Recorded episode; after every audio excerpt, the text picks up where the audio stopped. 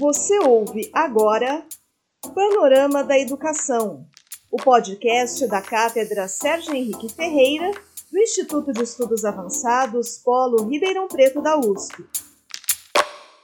Olá, está começando mais um Panorama da Educação, um espaço virtual onde a gente fala sobre as atividades da Cátedra Sérgio Henrique Ferreira do Instituto de Estudos Avançados Polo Ribeirão Preto da USP e também conversa sobre o que acontece de importante no cenário educacional. E quem está com a gente mais uma vez para bater esse papo é o titular da nossa cátedra, o professor Mozart Neves Ramos. Professor, seja muito bem-vindo. Olá, Thaís, bom dia, bom dia a todos que nos acompanham. Mais uma semana que começa. É isso aí, professor. Então, vamos começar a nossa semana. E eu gostaria de começar falando sobre duas pesquisas que foram divulgadas no começo da semana passada e que tratam sobre educação durante a pandemia.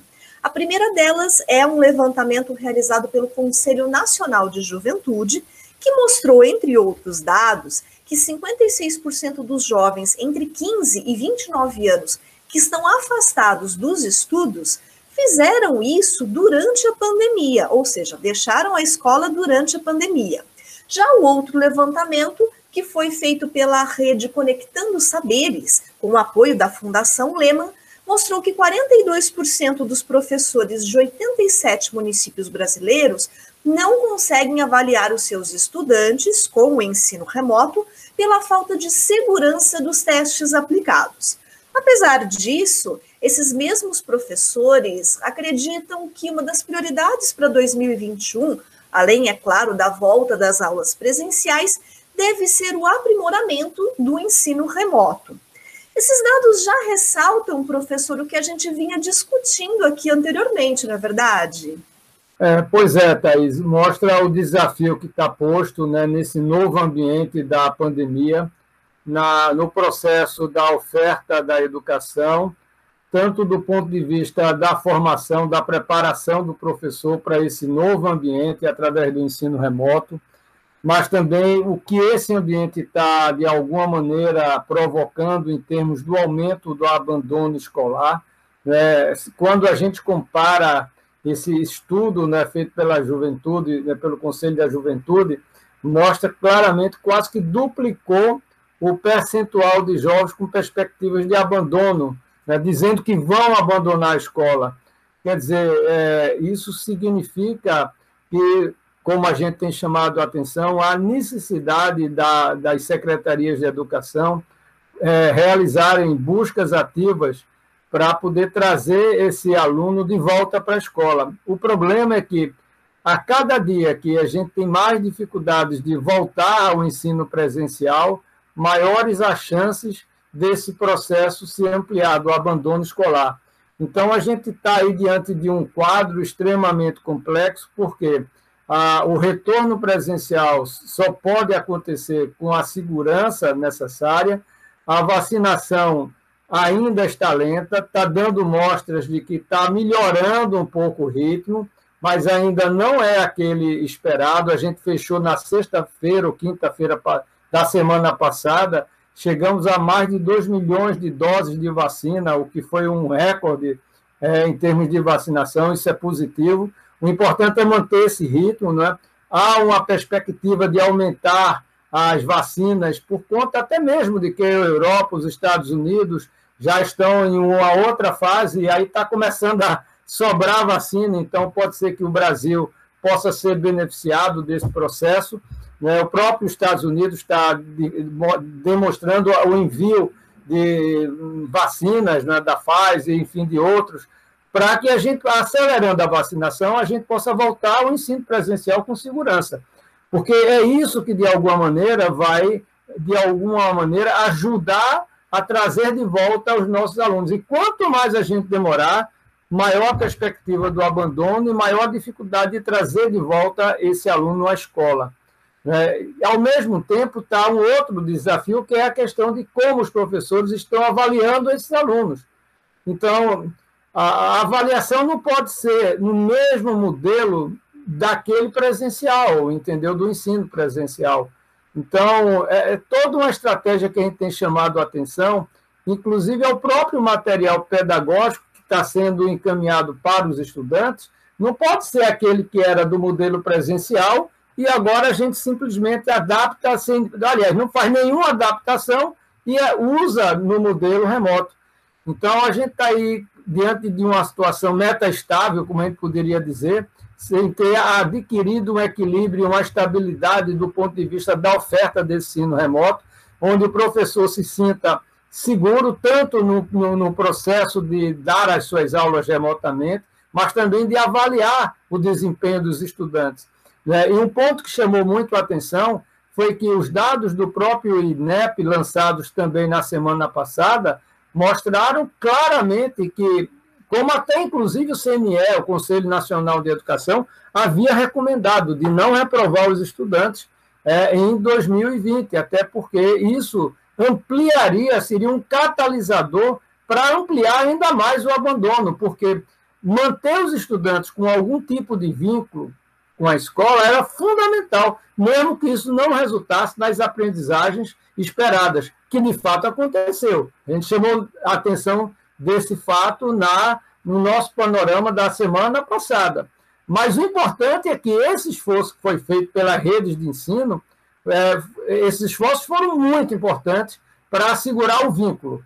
Né? E eu acho que isso, de alguma maneira, ajudou. Caso contrário, nós teríamos uma situação ainda mais dramática do ponto de vista do abandono escolar, porque é todo um cenário extremamente desafiador.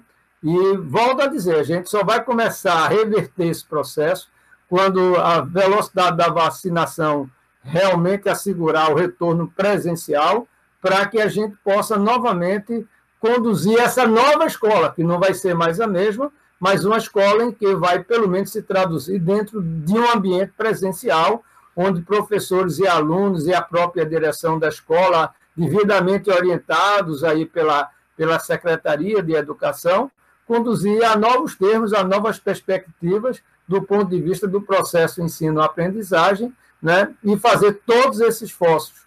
Primeiro, para saber como é que está a o rendimento escolar, como é que esses alunos estão voltando, as avaliações diagnósticas, né?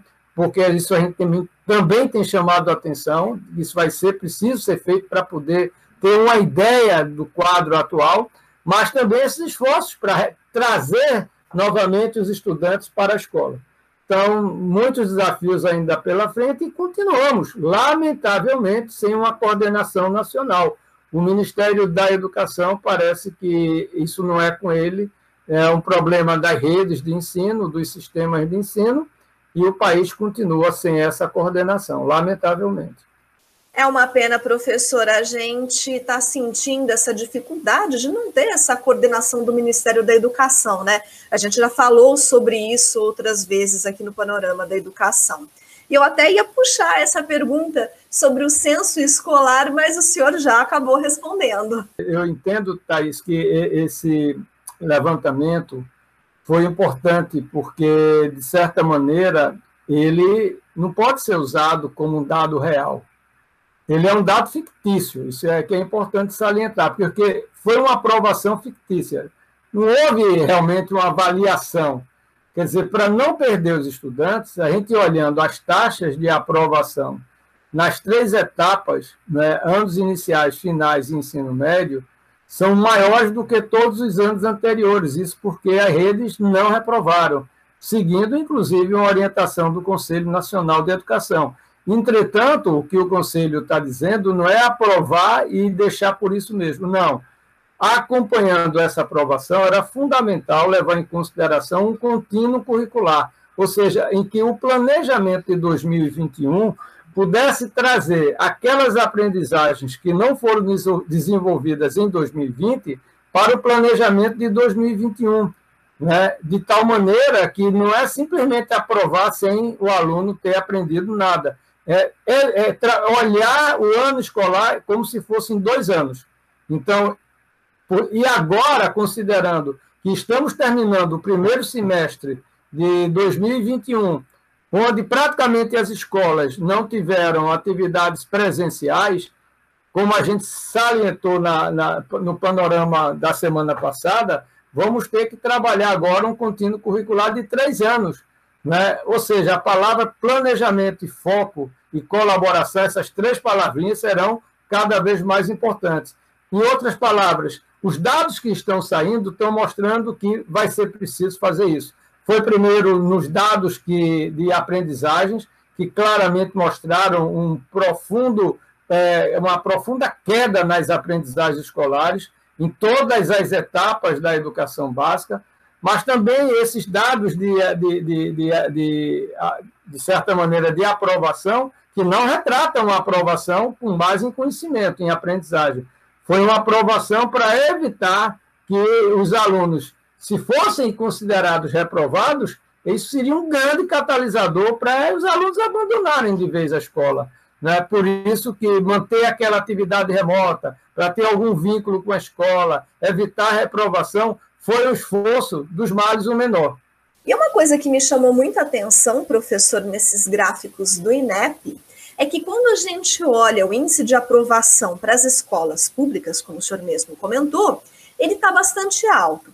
Porém, quando a gente vai olhar esse mesmo índice para as escolas particulares, ele já dá uma boa caída, ou seja, as linhas de ambos no gráfico, elas se cruzam. Isso reflete, né, professor, um pouco da desigualdade que a gente vem enfrentando atualmente e que vai continuar enfrentando por um bom tempo, não é verdade? Pois é, para que os, os nossos, é, todos que nós acompanham né, no panorama, os gráficos que você se refere, né, Thaís, são os gráficos elaborados pelo INEP no censo, né, dos dados de rendimento, de aprovação, reprovação, e isso bem notado por você, Thaís, porque as escolas particulares, a larga maioria dessas escolas, elas já tinham uma, uma estratégia de trabalhar online, com plataformas adaptativas, e, de alguma maneira, elas, claro que tiveram que fazer investimentos importantes para preparar o professor, mas elas já tinham um drive inicial que ajudou muito a fazer essa transição para o ensino remoto. Né? E, por outro lado, elas também voltaram presencialmente, uma boa parte delas, mesmo que de maneira escalonada, porque a capacidade de gestão, de oferecer condições de segurança, de ventilação adequada, as escolas particulares elas têm uma capacidade maior de responder a essas demandas recomendadas pelo, pelas autoridades sanitárias locais. Diferentemente das escolas públicas, que tem escolas que têm condições, sim, do ponto de vista até arquitetônico, de oferecer condições seguras, de ventilação, tudo, mas tem outras, como eu já disse, são verdadeiros puxadinhos, que ah, não tem a ventilação adequada, e mostrou claramente que as escolas particulares fizeram não é, é, um processo mesmo de avaliação e que, notadamente, fazendo a avaliação, tiveram os mesmos problemas, de alguma maneira, que as avaliações diagnósticas feitas agora nas escolas públicas, de São, na, escola, na rede pública de São Paulo, que mostrou uma queda brutal na aprendizagem, certamente as escolas particulares também tiveram alguma queda e tiveram reprovação e tiveram um, abandono que, digamos, comparado a anos anteriores, é, foi maior. E por quê? No caso das particulares, ah, porque parte dos pais das famílias nesse período perderam emprego, né, tiveram rendas reduzidas e tiveram dificuldades de manter as mensalidades. Não foi por uma questão, na verdade, de oferta, foi uma questão de manter o filho na escola particular, com a perda de renda e a perda de emprego. Muita gente ficou desempregada, a gente nunca beirou a uma taxa de 14,5% de desempregados, né? que foi uma consequência da pandemia. Então, muitos pais tiveram que tirar os seus filhos das escolas particulares. Então, no caso das particulares, foi o efeito da socioeconômico gerado pela pandemia, desemprego, que fez com que os pais tirassem seus filhos das escolas particulares. É tanto que muitas escolas particulares pequenas, religiosas, fecharam nesse período, porque não tiveram condições de se manter por conta da evasão provocada pela perda de renda dos pais daqueles estudantes. Isso mostra, né, professor, que o desafio na educação é muito maior do que a gente imagina. Bom, mas para encerrar o panorama da educação de uma forma positiva, como a gente sempre gosta de fazer por aqui, eu queria chamar a atenção de quem está nos assistindo ou nos ouvindo no podcast que ainda estão abertas as inscrições para o curso de atualização Políticas Públicas e a Qualidade da Educação. Esse curso é promovido pela Cátedra Sérgio Henrique Ferreira e as aulas começam agora no mês de julho. Então, se você é dirigente ou técnico de alguma secretaria municipal de educação do estado de São Paulo, acesse o site do IEARP para ter mais informações sobre esse curso. O endereço é esse aqui que você está vendo na tela, sites.usp.br barra IEARP. Vai ser um curso bem importante para esses profissionais, não é mesmo, professora?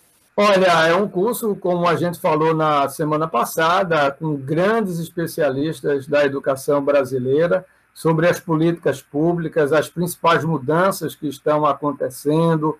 Né? Então, é uma grande oportunidade de atualização, portanto, é um curso de atualização de 40 horas, né, que será realizado ao longo do semestre, de, de segundo semestre desse ano, né, que vai dar direito aos seus participantes né, de receberem um certificado emitido pelo Instituto de Estudos Avançados da USP, da Ribeirão Preto, né, e, portanto, gerando a oportunidade de, se desenvolverem profissionalmente, mas também de ampliar o seu leque do ponto de vista de portfólio curricular. E o nosso panorama da educação de hoje está ficando por aqui.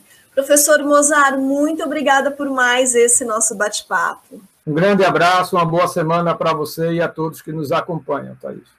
E se você quiser conhecer mais sobre o trabalho da Cátedra Sérgio Henrique Ferreira, acompanhe os nossos perfis nas redes sociais. Nós estamos presentes no Facebook, no Instagram e também no Telegram. Inscreva-se, curta, compartilhe os nossos conteúdos e deixe o seu recadinho contando que temas você gostaria que a gente discutisse aqui nesse espaço. E na semana que vem eu volto com mais um panorama da educação e eu te espero aqui. Até lá! Você ouviu Panorama da Educação, o podcast da Cátedra Sérgio Henrique Ferreira, do Instituto de Estudos Avançados Polo Ribeirão Preto da USP. Apresentação e produção: Thaís Cardoso.